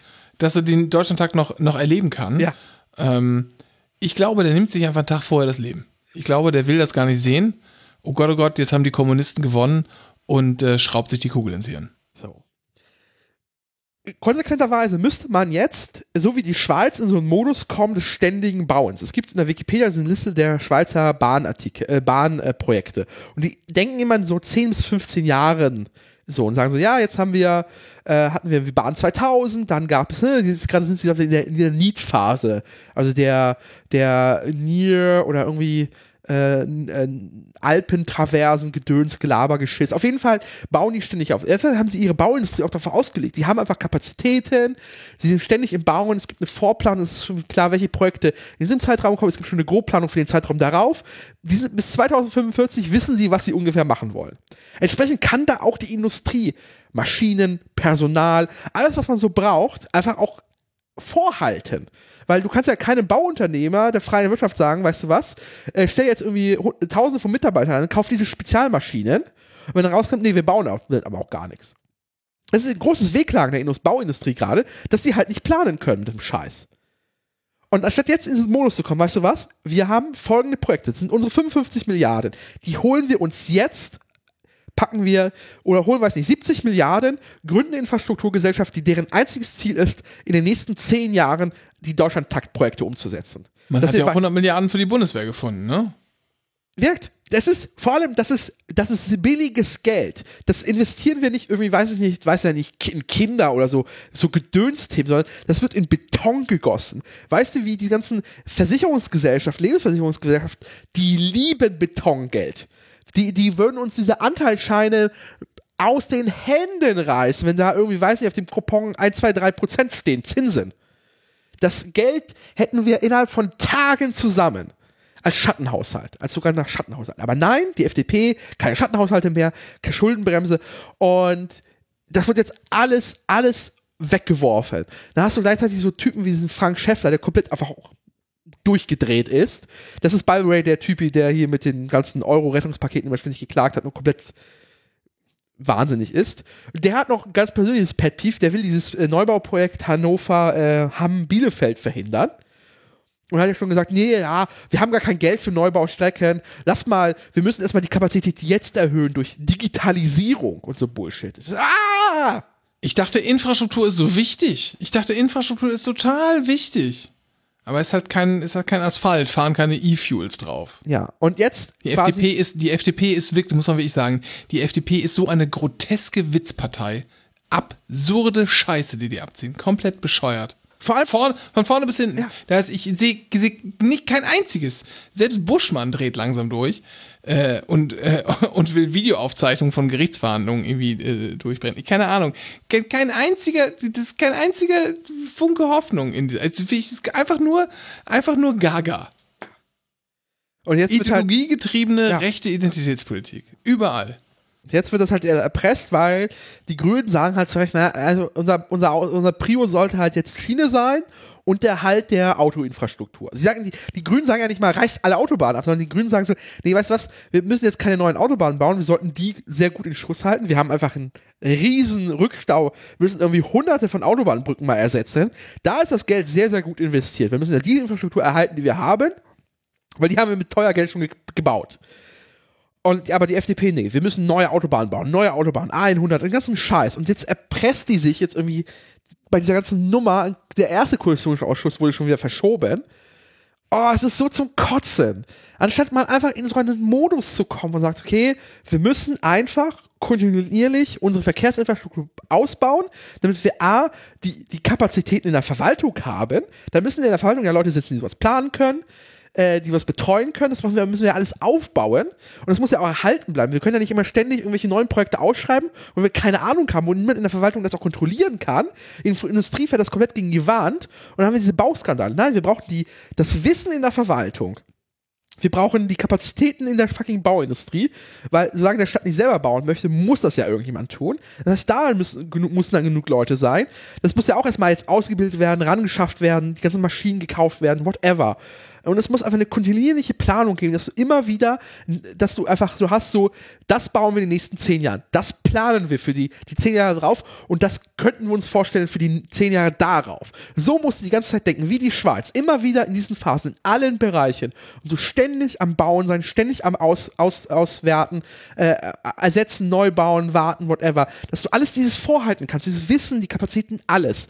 So in so einen Modus muss man kommen. Nein, stattdessen ist es so ein bisschen, da ja mal ein paar Sondermilliarden, da bisschen was so gucken, da trifft sich Töpfe. Ah ja, weißt du was, machen wir einen Sondertopf für, weil wir müssen jetzt so barrierefrei werden. Keiner weiß Bescheid. Dann kommt diese Jährlichkeit, weil Haushälter also noch schlimmere Leute sind als whatever. Echt zu. Ah! Wir könnten so viel besser sein. Das ist ein wunderbares Schlusswort, Dennis. Wir könnten so viel besser sein. Ich habe noch andere Sachen auf dem Zettel, aber das passt irgendwie nicht zu dieser wunderbaren, aufgeregten äh, Rumschrei-Folge, die wir heute aufgenommen haben. Ja. Wir bedanken uns ganz herzlich bei euch, dass ihr das ausgehalten habt. Und äh, wenn ihr möchtet, dürft ihr uns gerne in den sozialen Medien folgen, Dennis. Wo, können, wo, wo geht das denn? Äh, at Anycast auf Twitter und auf Mastodon sind wir auch, aber es ist ja nicht mehr im Trend. Und wenn ihr uns unterstützen wollt in Form von wir, also ne, Dennis sammelt ja immer noch Kühlschränke, die ihr an die Adresse im Impressum, im Impressum sammeln könnt. Oder aber auch kleine, kleinere Geldzuwendungen, keine Spenden. Impulsausgleiche. Keine Spenden. Impulsausgleiche, genau. Ähm, dann könnt ihr, wie, wie das machen Das ist kostenloses Pay-Podcasting hier. Free Pay Podcasting. Ja. Äh, das, die Infos dazu findet ihr auf anycar.st slash unterstützen. Und haben wir noch irgendwas zu sagen? Nö, äh, wir, wir melden uns wieder. Wir, äh, hoffentlich jetzt wieder regelmäßiger. Wir, wir hören voneinander. Tschüss. Tschüss.